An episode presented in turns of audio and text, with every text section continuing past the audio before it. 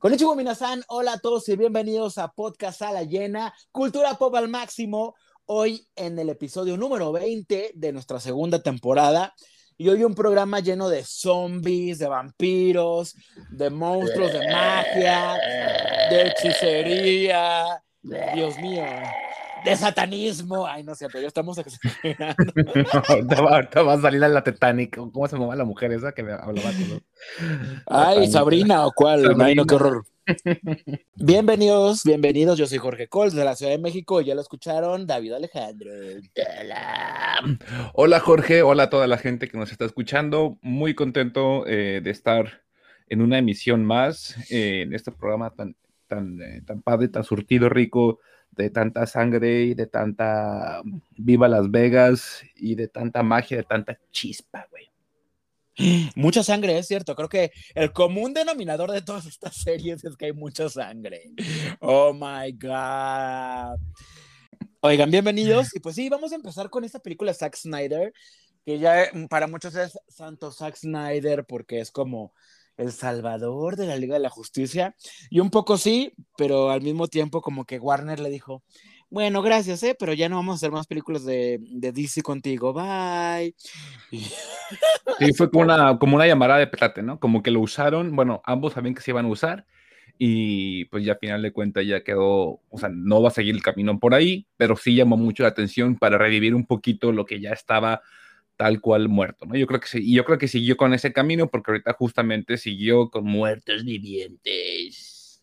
Sí, y creo que es una prueba de que a Zack Snyder le gusta todo hacerlo en grande y que le gustan las historias de zombies. No es la primera vez que Zack Snyder hace una película de zombies, esta es su segunda en su carrera, que no es, digamos, tan larga, pero cada vez está a, pues anotándose más hits. Él justo la primera película que dirigió se llama Dawn of the Dead, búsquenla porque también vale mucho la pena. Hizo un muy buen trabajo y yo creo que desde entonces se quedó con esta espinita de mm, me gustaría volver a trabajar con zombies. Y ahora llegó el ejército de los muertos, Army of the Dead. que bueno, vamos a ir por partes porque hay mucho que decir de esta película, porque claro, dura dos horas y media, por si, por si fuera poco, porque este hombre, este hombre lo hubiera hecho de tres, porque, o de cuatro como Justice League, pero ya también ya era un abuso. Empezamos diciendo que, pues estamos ante un apocalipsis zombie, o más bien ya es un escenario post-apocalíptico, pero, pero, centrado en Las Vegas, ¿no? Que está, me encanta que sea Las Vegas, porque por supuesto es una de las capitales del mundo donde más gente hay, donde eh, se reúne, pues, eh, todo, ¿no? Todos los excesos. Entonces, todos estos excesos se convirtieron en un panorama desértico donde solamente quedan los no muertos. Y algo que está padre es que tiene un, elenco, pues, muy variado en todos los sentidos, desde un zombie tigre hasta una reina zombie, hasta un zombie ahí como súper poderoso, que no explora mucho de los orígenes de estos personajes, pero bueno, yo creo que tengo una teoría que voy a decir al rato. Pero en el, pero en el elenco está Dave Bautista. Iba a decir Batista, pero Batista se llamaba cuando era luchador, porque, pues, si recordamos, él tuvo su etapa donde fue peleador, como muchos, como The Rock, empezó siendo un peleador, un luchador. Es de esta hermosísima camada de jóvenes, de personas súper talentosas que de ser luchadores se convirtieron en artistas. Qué padre, güey. Y su nivel actoral se refleja en todo lo que hace se refleja. Así, la verdad, no, no, no nos vamos a mentir. Cae bien, y yo creo que, pues este es su primer protagónico, o sea, en este, en este nivel, ¿no? O sea, que, que tiene como una, ya ha hecho muchas cosas donde tiene papeles importantes, una de ellas es Guardianes de la Galaxia, donde hizo Drax, el Destructor, pero creo que esto es como un poquito lo más llamativo y más popular, porque es muy popular esta película, es número uno, y pues acompaña de Anita de la Reguera Hermosa, adorada, que también, eh, sin temor a equivocarme, creo que es lo más importante que ha hecho Ana en toda su carrera. Una disculpa por las novelas, hijita, que hiciste acá con Estadios en México. A mí me gustaron más sus novelas que esta, ¿eh? Cualquiera de sus novelas hermosísimas. Pero esto le ha dado muchísima más proyección, porque cuando, de, cuando iban a conocer a Ana de la Reguera, fuera del... Eh, otra vez una disculpa, pero el año pasado hizo una serie biográfica que se llama Ana para Amazon Prime. Horrenda, una disculpa, Ana, pero bueno, eh, creo que aquí... No te va a disculpar. No me voy a disculpar. No, ¿sabes, ¿sabes también cuál, cuál le funcionó mucho ya en, el mundo gringo? Eh, Nacho Libre. Nacho Libre sí le funcionó muchísimo. Sí, pero fuera de, pero te fijas que después de eso hubo uno, un, como un abismo, o sea, sí hizo algunas series, alguna otra película, en, otra película que no me acuerdo que era una, una, chavita que no salía de su casa porque su mamá se supone que le, que se salía de la casa y iba a enfermar, iba a morir. Y, ella era, como, era la, era la, sí, era la muchacha. Ay, no la puedes. Que la, la, que la cuidaba y todo, y así. Eso fue como que lo último que me acuerdo que hizo en Hollywood, eh, ella va, a venir a corregirme si escuchara esto, pero bueno, pero creo que esto es, Sí, ojalá. Ay, no nos dio like el otro día en una publicación. Ay, gracias. culero eres, güey, ya. No, estoy hablando bien de ella porque creo que en esta película lo hizo muy bien. Ahorita vamos a ahondar más, pero me dio gusto verla aquí.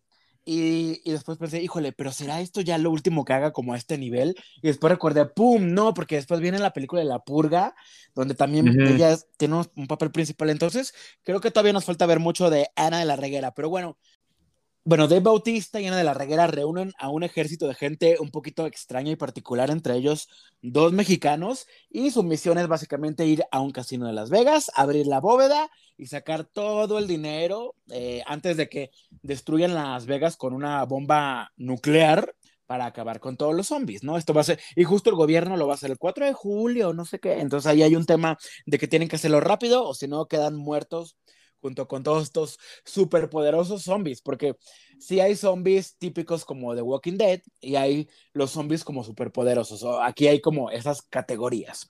Pero bueno, vamos con las primeras impresiones de la película en voz de David Alejandro. Hola, desde Las Vegas, Nevada. Em, pues es una película que cuando vi que, que, iba a durar dos horas y media me asustó muchísimo. Fue así de, güey, no, no afortunadamente se va rápido. No quiere decir que es una película que disfruté al máximo. Tiene muchos clichés que yo en películas, la verdad, no, no, no, no logro congeniar de una manera orgánica, tengo que aceptarlo. Este, por más de que digan, es que tienen Rotten Tomatoes 75%, 80%, 100% es como una fusión entre esas cosas de zombies cualquiera que te puedas imaginar, este, como con Armageddon, ¿no? Tiene estos tintes sumamente cursis, sumamente pretenciosos y lo que usted cree que va a pasar con cada uno de los personajes, sorpresa, eso pasa, ¿no? Entonces, a mí no me convenció del todo. O sea, obviamente es una película que te, que te entretiene, pero que es una película que si no, no, a mí no me termina de encajar. La parte sobre todo de zombies, creo que la que menos me gustó en la cuestión de que ese suspenso que muchas veces te, ven, te venden, la parte de, es que es una película zombies, entonces imaginas un destazadero y una onda ahí, no, no, no lo, no lo veo, no porque no vea brazos rotos o lo que sea, sino porque no, no me dio esa atención que a lo mejor en una película de este tipo de, este tipo de, de, corte pudiera ver. Eh, digo, los personajes pues son muy, muy chuscos, pero son muy planos y muy predecibles, güey. O sea, la relación de, de papá e hija es, totalmente inverosímil, porque bueno, está esta situación de que está el papá que es de Bautista, que con trabajos puede actuar el señor y moverse, porque de tanta Botox y de tanto, este, ¿cómo se llama lo que se inyectan los deportistas? Esteroides. Esteroides, el pobre hombre no puede. No puede. Y su relación con la hija es de lo más increíble que en una situación como tan apocalíptica aún tengan problemas como de familia gringa, entre comillas. O sea, como esta dinámica de Armageddon y de mil películas este, de 4 de julio y demás. Entonces, eh, esa dinámica continúa y continúa y continúa y continúa hasta el final.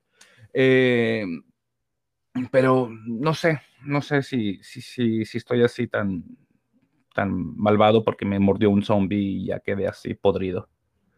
Pues no, fíjate que tengo una opinión un poquito parecida. O sea, esta película inicia básicamente ya con el apocalipsis en marcha, el apocalipsis zombie, ¿no?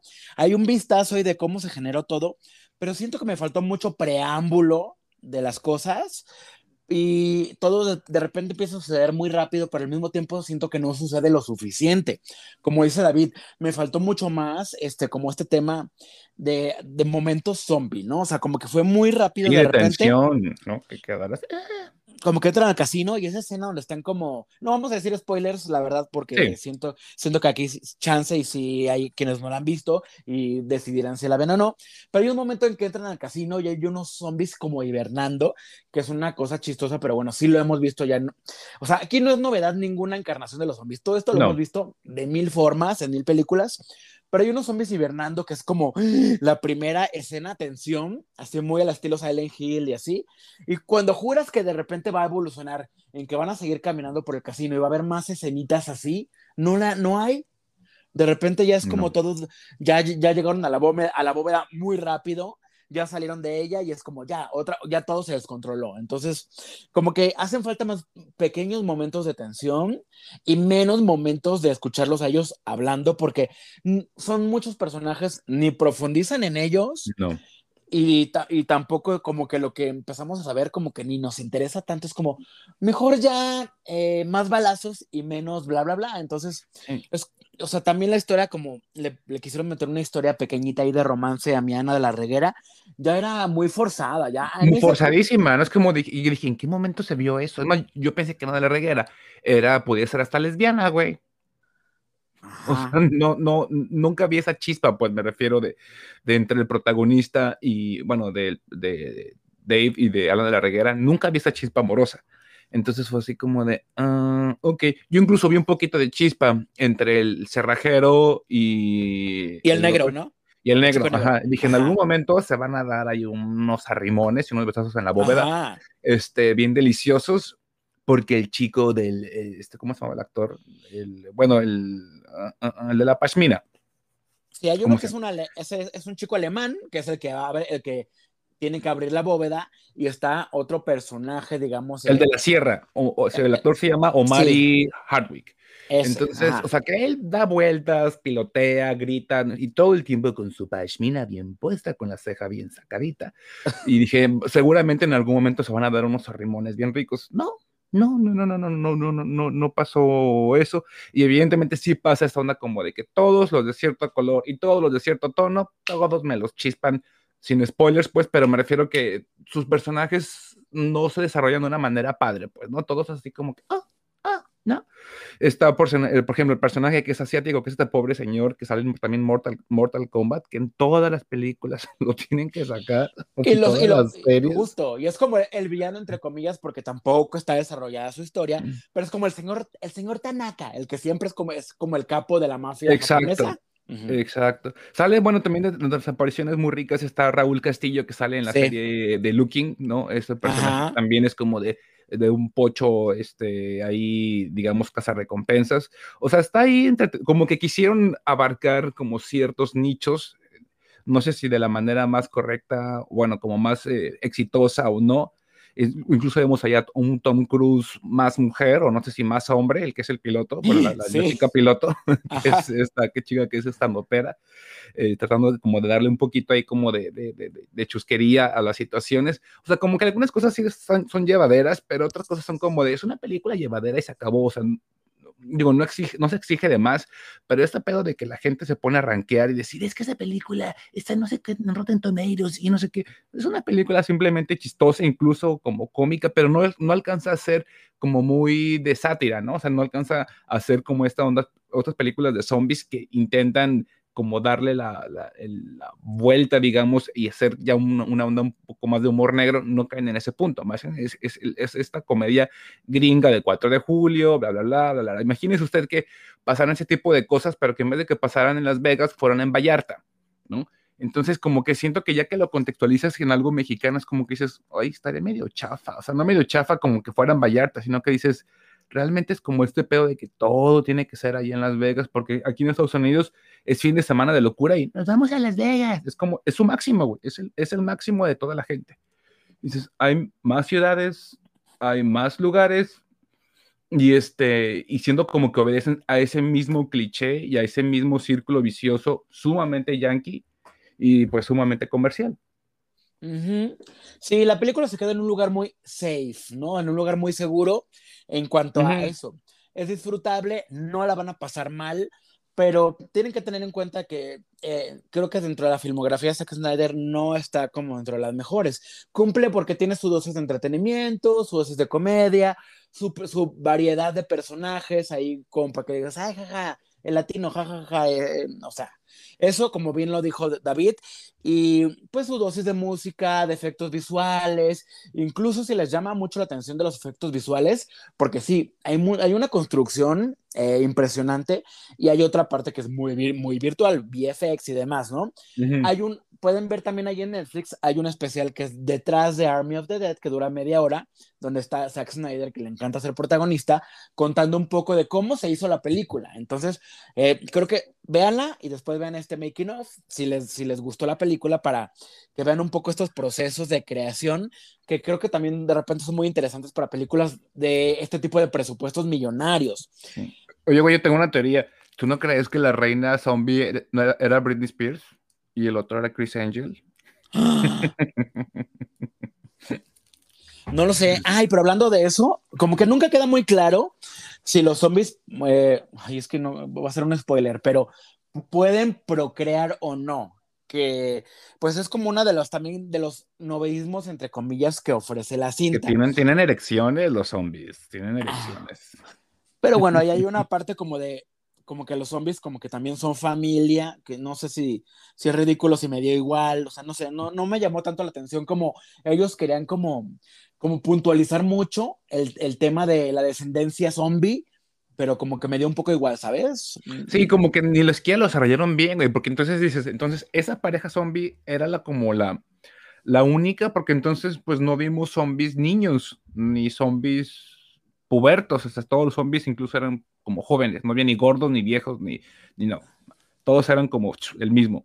Entonces dices, pues si aquí están desarrollando esa parte que pudo haber estado interesante porque no es tan común eh, hablar de, de, ¿cómo es? de reproducción zombie, pero a la vez no se habló más, y no porque quiero que me digan todo eso, cómo fue, pero sí decir, como que mostrar un poquito más de eso, o que eso sea un poquito más central. Creo que incluso el mismo Snyder, la misma película, ni siquiera la prestó la, la, la atención que pudieron haberle brindado.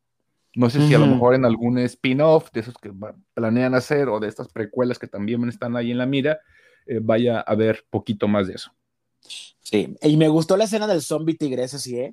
Tiene una escena sí. ahí como, como de acción, como que eso fue un poquito lo más rescatable porque en algún punto querías que eso pasara, ¿no? O sea, como que verlo entrar en acción porque eso sí, los, los animales zombies no, no son tan usuales, uh -huh. digamos. También hay un caballo, ¿no? También El caballo.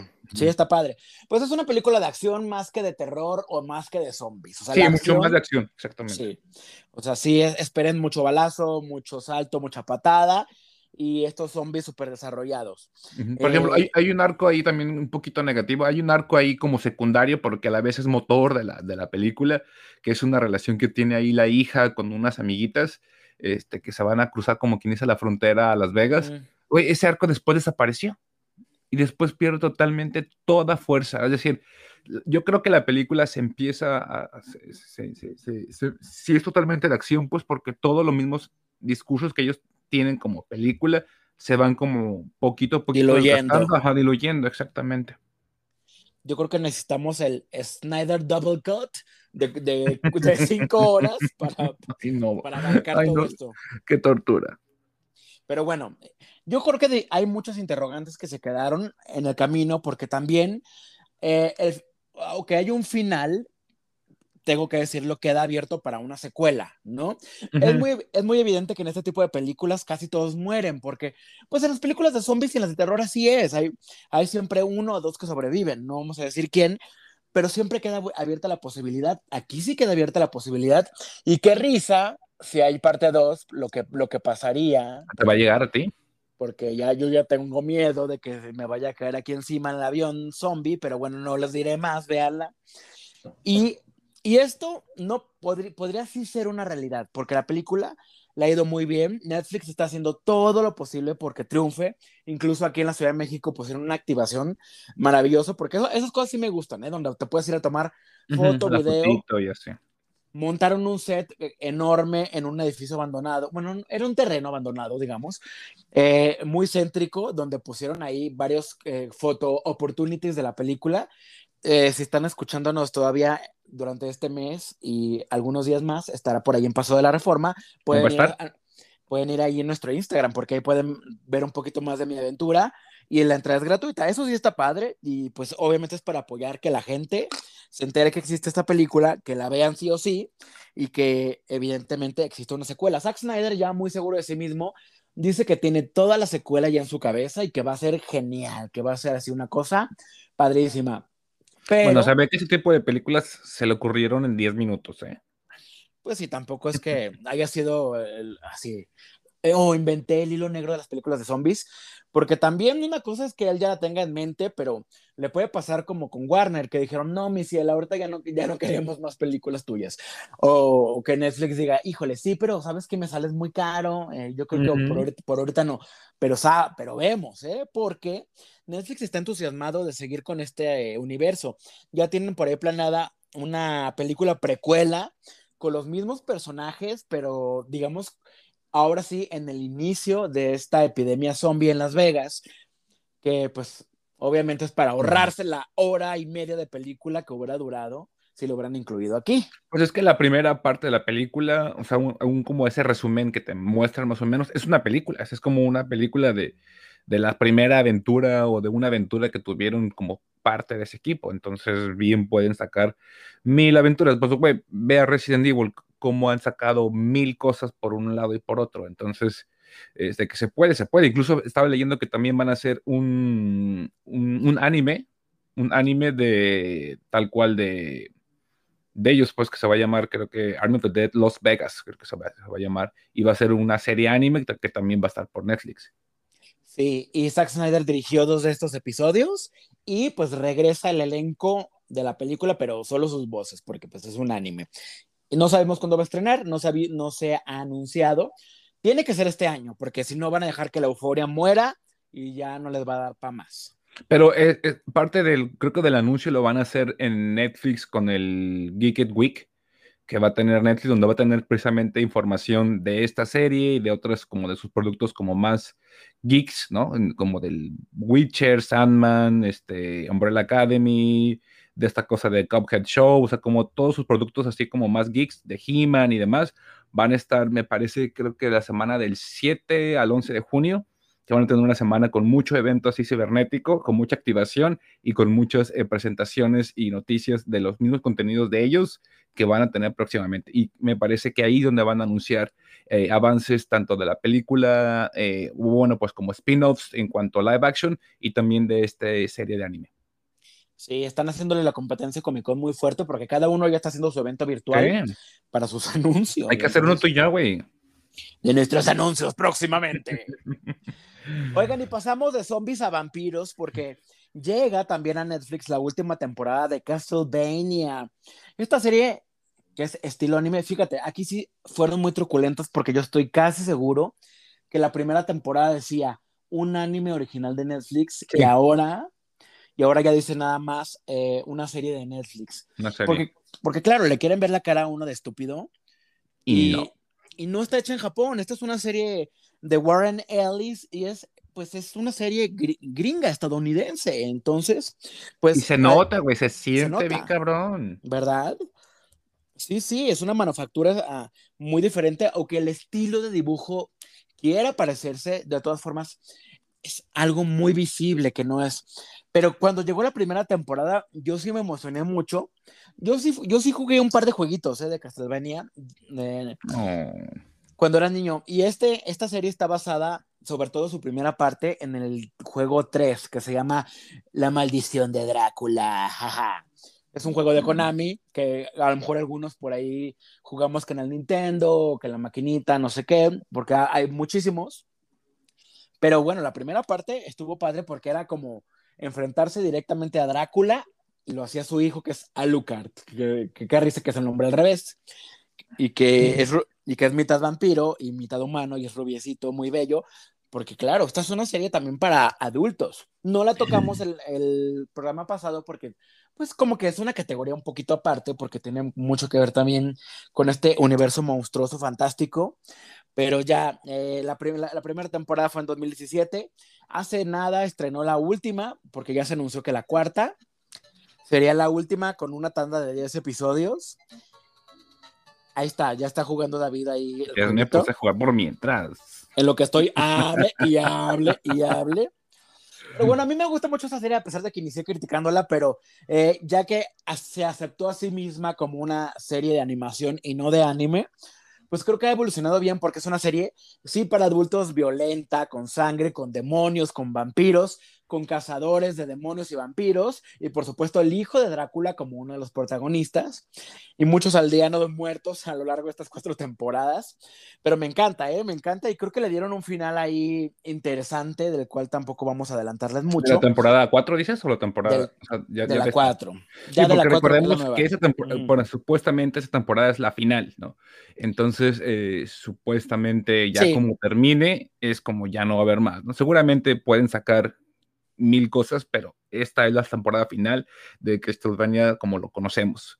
Y pues está, digo, como dices, mantienen mucho su estilo. A mí tengo que aceptar que la, la, serie ya me cansó. No sé si a lo mejor pudo haber sido tres temporadas o, pudo o pudieron haber abarcado como tipo más, como más cosas, pues, como para hacer un poquito más rico, porque ya como que esta temporada sí me costó un poquito más de trabajo seguirla.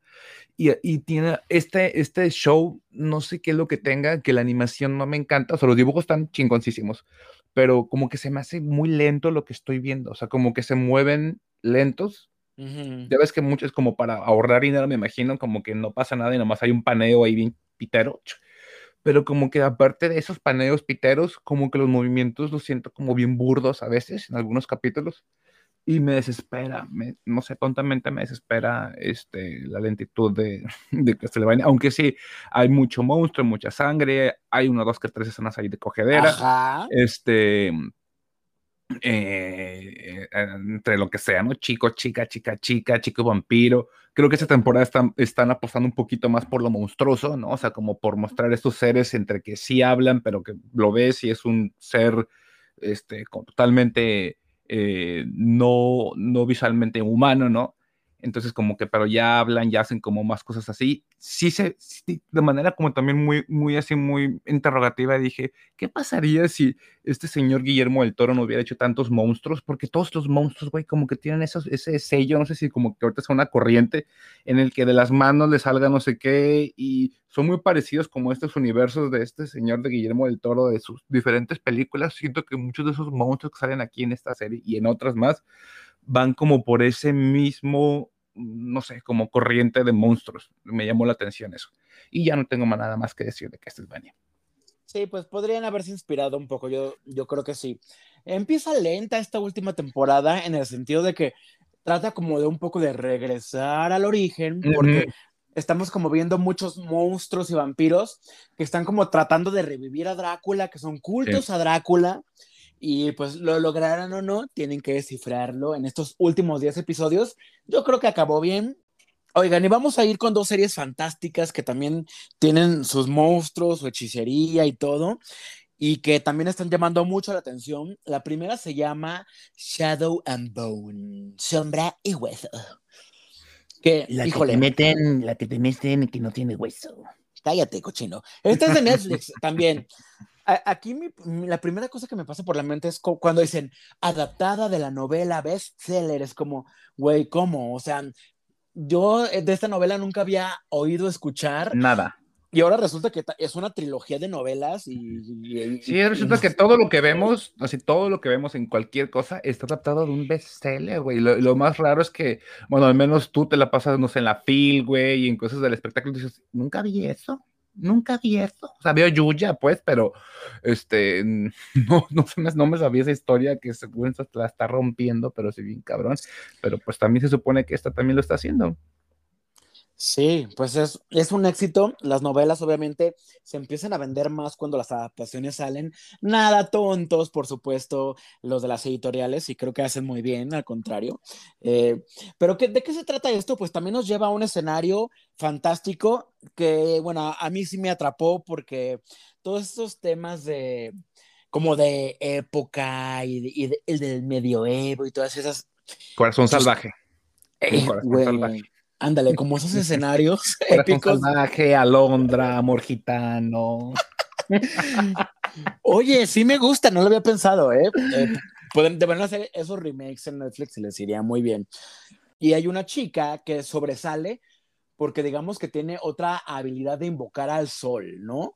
Y obviamente todo el mundo va atrás de ella y tiene allá a su amiguito, que su amiguito es como medio su interés romántico porque crecieron juntos y, eran huérfanos y ahora pues están como en este ejército que tiene que, digamos, como mayor enemigo, una cosa que es una sombra, que, que no es más que pues sí, una sombra, ¿no? Que, sí, pero es que como que, bueno, no... No entiendo cómo describirla. Ajá, ya ves que hay muchas cosas que no explican en sí, simplemente están sucediendo y no te explican mucho de este origen sombrío de que está cubriendo, digamos, al, por decirlo así, el planeta entero, ¿no? A toda la región. Entonces, dentro de estas sombras es que pasa todo el cagadero, porque entonces hay unos seres ahí que habitan de manera como digamos natural, que se encargan de darle pues quiebre a todo a lo que... A que pasa, a, lo que, hay alrededor, exacto. Entonces estas personas pues tienen que, digamos, intentar entre subsistir y darle como lucha, ¿no? A, a este mundo, digamos, sombrío, pero a la vez en general como el el pueblo, el país, no sé qué es lo que sea en cuestión como geográfica, también tiene como problemas ahí como mucho de, este contraste entre, digámoslo así, entre ricos y pobres, ¿no? Entre como este poderío, entre la lucha de poder y cómo esta onda como tipo también juegos del hambre, ¿no? Como de cómo está dividido eh, tal cual la gente, como la misma sociedad, ¿no? Como digamos las altas, los altos mandos tienen como una vida ligeramente distinta a toda esta como piel de cañón que se la pasa eh, luchando contra estas cosas. Eso quizás es lo que menos podrá gustarme, ¿no? Que, que hay muchas referencias a este tipo de historias, pero lo que sí me gusta y, y que de repente aplaudimos cuando le sale bien, es que hay un tema de diversidad, pero desde, desde el inicio, como es una tierra, digamos, inventada, pues obviamente hay clases, eh, hay colores, hay diversidad. Incluso me voy a atrever a decir que los personajes no son propiamente el estereotipo de los personajes guapos y hermosos, ¿no? Son exóticos. bueno, está guapísimo este, el del príncipe Caspian. Ah, bueno. Porque, o sea, digamos que los protagonistas jóvenes, hay un chico que se llama Mal, que sí es muy exótico. Yo creo que es muy guapo el chico, pero no puedes decir que es así. Tiene unos rasgos ahí particulares. Por fin, y, no y esta chica, Inés, bueno, sí, sí, sí, ¿no? Inés, algo así, ¿no? Inés, la pronunciación. Inés, está guapísima. Me, se me hace guapísima. Es como mm, visualmente se me, es, a mí se me hace un imán esa chica. Sí, y, ya encontré la palabra grisha las grisas. claro. Sí, es, es una mezcla de, de ahí de nacionalidades muy interesante. Y claro, si la serie la grabaron en, en Budapest, Hungría, pues también tiene sentido de que la, mayor, la, mayor, mm. parte de los eh, extras, pues sean, no sean, pues estadounidenses. Y otra, y otra parte la grabaron también en, en Vancouver, que es, pues es un nicho para las series también muy importante. Y ahora sí, pues está Ben Barnes que yo, para mí es una cara muy conocida, pero yo de repente como que ya no lo ubicaba y me dice David, sí, él era, ¿quién? Príncipe Caspian. El príncipe Caspian, claro. Pero bueno, la, última serie pues también salía en Westworld, acuérdate. En Westworld, que también era, que caía muy gordo, caía muy gordo en Westworld. Pero, con escenas sexuales. Sí. Eh, yo ya lo sé, cero lo recordaba de Narnia, ¿eh? Y después también hizo, ¿te acuerdas de esta película de Dorian Gray donde era eternamente sí, es súper intriunfante. Súper horrible la película, pero bueno, aquí, aquí el papel está padre, porque es como un papel en que al principio no sabes si es bueno, si es malo, cuáles son sus verdaderas Está padre, pero está, bueno, ya, ya que la serie la, me la eché, como que sí tiene esta dinámica como de novela de las 5 de la tarde, ¿no? De entre que el amor, él tiene como este amor platónico y como que él a, calza, como, como que a, fuerzas le está entrando como el amor que no, el que no se debería estar enamorando porque es un culero, pero como que poco a poco se da cuenta de que no es una persona mala, ¿no? Y como que se empieza ahí, como digo, no, no, no voy a meter mucho en detalle, pero como que sí tiene esta dinámica en un inicio al menos, y sí está así como de, como que son dinámicas medio como ya medio repetidas, pero, pero pues, pues ahí si les gusta el género fantástico, seguramente se van a entretener. Y ahora, visualmente, yo creo que se nota que sí hay presupuesto, los paisajes muy lindos, muy bellos, el los efectos visuales no están tan mal, ¿eh? Yo de repente decía, híjole, a ver cómo están aquí todo el tema de la los monstruos, y no, creo que hay un trabajo bastante decente, los vestuarios también, como que la música es muy genérica en el sentido de que, eh, o sea, entre la música de esta y de la música y la música de la siguiente serie que vamos a hablar, pudo haber sido el mismo soundtrack y no me hubiera dado yo cuenta, sinceramente. Sí, pues también son productos muy parecidos, pues. Y bueno, ahí está Netflix, está basada en, en, parte de las novelas de esta mujer, Leigh Bardugo, que es Shadow, and Bone y Six of Crows. Esto quiere decir que, ¿qué?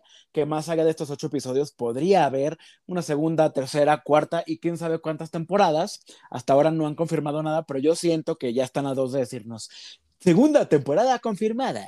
Sí, y más si la tienen, desde que ya la tienen como semidividida, ¿no? Este, no puede, quién sabe. Fíjate que ese chico de Archie Reynolds, el que sale, en, el que sale ahí en, en esta serie, va a salir después en Morbius.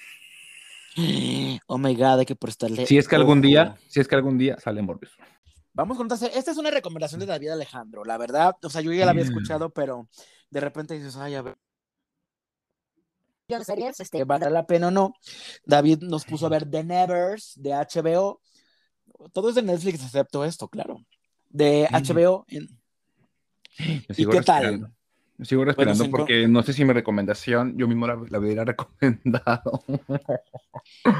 Hay veces que, la, que, mis recomendaciones las, las, defiendo como a capa y espada, o sea, como que, pero esta creo que me quedé como con sentimientos ahí medio agridulces, no sé si te pasó a ti, que tiene como esta lentitud, ¿no? Como que dices, ok, temporada, para un capítulo uno, ok, capítulo dos, ok, otro capítulo. Entonces más allá de que esté complejo o no esté complejo el pedo, porque la, sinopsis es simplemente llega, hay un pez volador que llega ahí en tiempos victorianos a Londres y empieza a bañar a personas a diestra y siniestra con burbujas mágicas que les otorgan poderes especiales, digamos, a las personas. En su mayoría son mujeres, pero no es exclusivo de, el, de, de las chicas. Entonces, bueno, el punto es que se empiezan a ver los bandos, ¿no? Como hay un, grupo de chicas, digamos, buenas y otro grupo de chicas malas que empiezan como a cuadrar, porque entonces empiezan, digamos, a, no a luchar, pues, pero sí quedarse con, con, chicas que van emergiendo con poderes. Entonces va empezando como ahí esa disputa entre con quién se queda y obviamente hay como una batalla o hay como algo que se está como haciendo eh, mayor, ¿no? Que simplemente quedarse con chicas nuevas que están apareciendo ahí en, la ciudad. Entonces, eh, esa es la premisa, como a mí se me hizo como algo muy también ya como más o menos que nos hemos visto antes, anteriormente, por ejemplo, en X-Men simplemente, no sé si es porque X-Men ya hizo todo, ese hermosísimo grupo de superhéroes. Entonces, como que me recordó mucho esta dinámica como entre el profesor Javier y de Wolverine, de buscar a las personas, o que las chicas o los chicos busquen esta escuela como de gente con habilidades especiales. No, este, esta onda como de que ves los capítulos y vas a pasar como a diferentes, como por decir, estudiantes o chicas que acaban de llegar como a la institución y ves ahí, ¿no? Que hay que una lanza chispas, ¿no? Y que vas que una tiene la piel azul y que una tiene... ¿no? Pero ya a la hora de los putazos, todas esas chicas no están. no, están. Y ellas pelean, ellas, pelean, con el vestido de corazón salvaje, güey. Ellas pelean así con el vestido de alondra. Vuelan, caminan, brincan. Y con el vestido de la zapatilla, perrísimo, pues, porque todo es e, como en época victoriana. Y entre el lo victoriano y, digamos, el steampunk, sin caer tanto en steampunk. Este, pero mm, no sé a ti qué te pareció.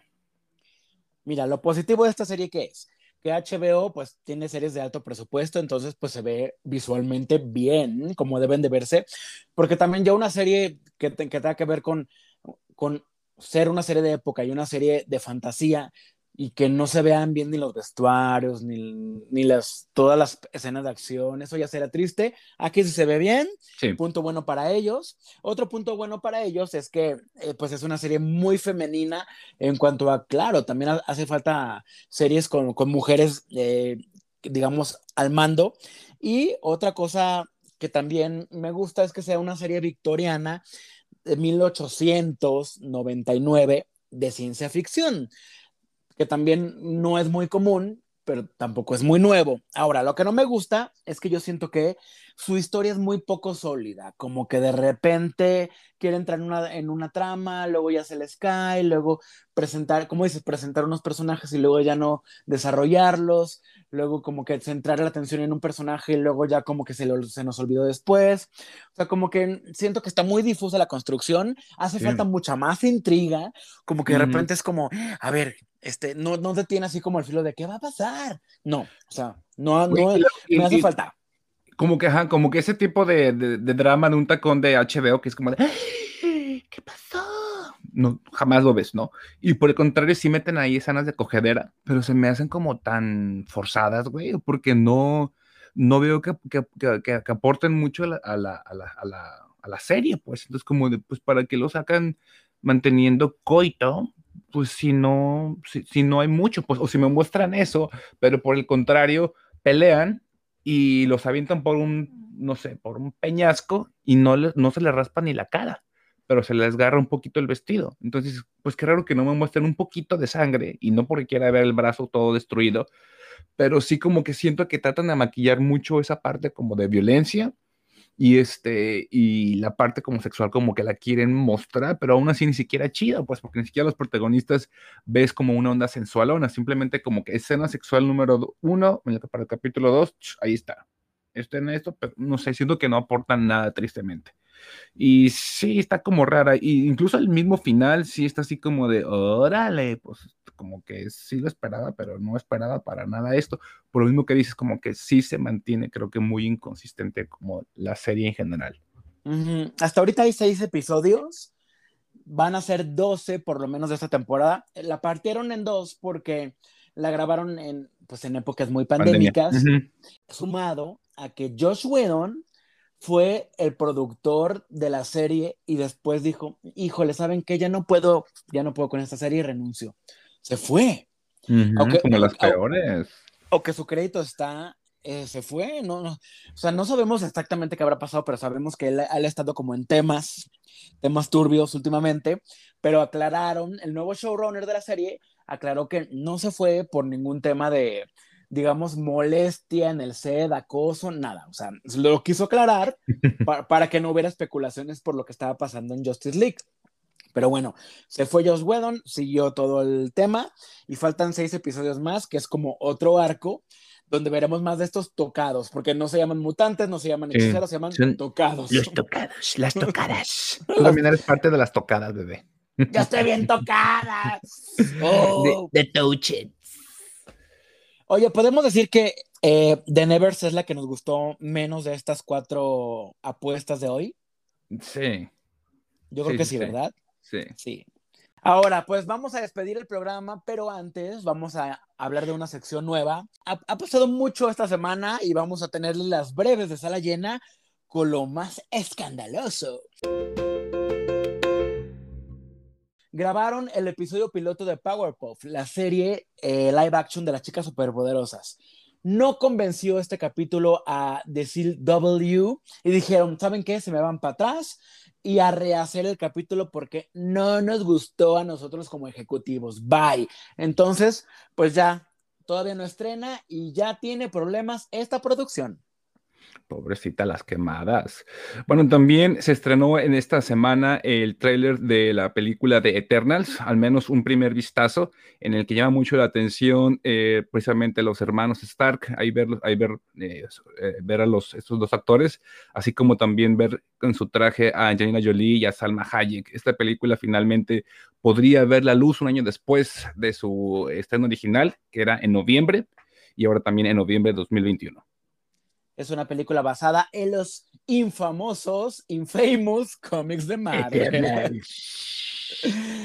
Timothy Chalamet es elegido para protagonizar el nuevo remake de El origen de Willy Wonka. Este papel que hizo en algún momento Johnny Depp, pues ahora veremos una versión mucho más joven con este actor de moda que enloquece a todas las chiquillas y a chiquillos. Así que vamos a ver qué pasa cuando Timothy se ponga pues en esta fábrica de chocolates a trabajar. Que nos muestre el sneaker, güey. Oye, este, Demon Slayer, la película que fuiste a ver como por quinta vez, pues sigue rompiendo récords. En Japón, este, al ser la primera película en rebasar los 40 millones yens, que para muchos que no sabemos cuánto cuesta de una moneda a otra, bueno, pues son así como alrededor de 370 millones de dólares. Así que esta película, esta serie y este anime sigue cosechando éxitos. Exactamente. En México se estrenó la versión en español que no se había estrenado y ahora en IMAX y en 4DX y qué creen que le fue tan bien que la película regresó al cuarto lugar de taquilla. Bueno, ahora también se anuncia que la tercera temporada de Titans, una serie que me encanta, pues se estrenará en exclusiva por la nueva plataforma HBO Max y la veremos pues pronto, porque básicamente ya está a la vuelta de la esquina en agosto y se va a centrar en el conflicto de Blackfire, que es digamos donde terminó la segunda temporada. Aquí estos personajes la verdad están bien guapos y guapas, así que espero mucho de esta nueva temporada. Para que no la compren el pirata, ¿eh? Y bueno, John Cena, el próximo protagonista de Escuadrón Suicida eh, de, de DC, es obligado a pedir disculpa ante China al referirse como país a Taiwán. Hay que leer más, gente. Sí, esto pasó durante la gira de promoción de Rápidos y Furiosos 9, que ha sido un exitazo en, en China. ya, otra vez. un exitazo en Japón. en este, eh, algo así con los chinitos. perdón, perdón a los países afectados por mi comentario. Bueno, Elliot Page se muestra en redes sociales en un trajecito de baño, pues ya ahora sí, transicionado como un chico. Y aquí la noticia es que tiene mejor cuerpo que David y yo juntos. Pero por mucho, güey. Oye, y también Jermaine Irving, este HBO Max acaba de ficharlo como el próximo Green Lantern para sus nuevas este, adaptaciones que van a hacer ahí. Este actor, pues no tiene mucho, pero es uno de los protagonistas de la anterior película, Mamma Mía. Y cabe resaltar que este Green Lantern tuvo una etapa o un arco donde era gay en los cómics, así que vamos a ver. cantando, mamá mía? Esperemos.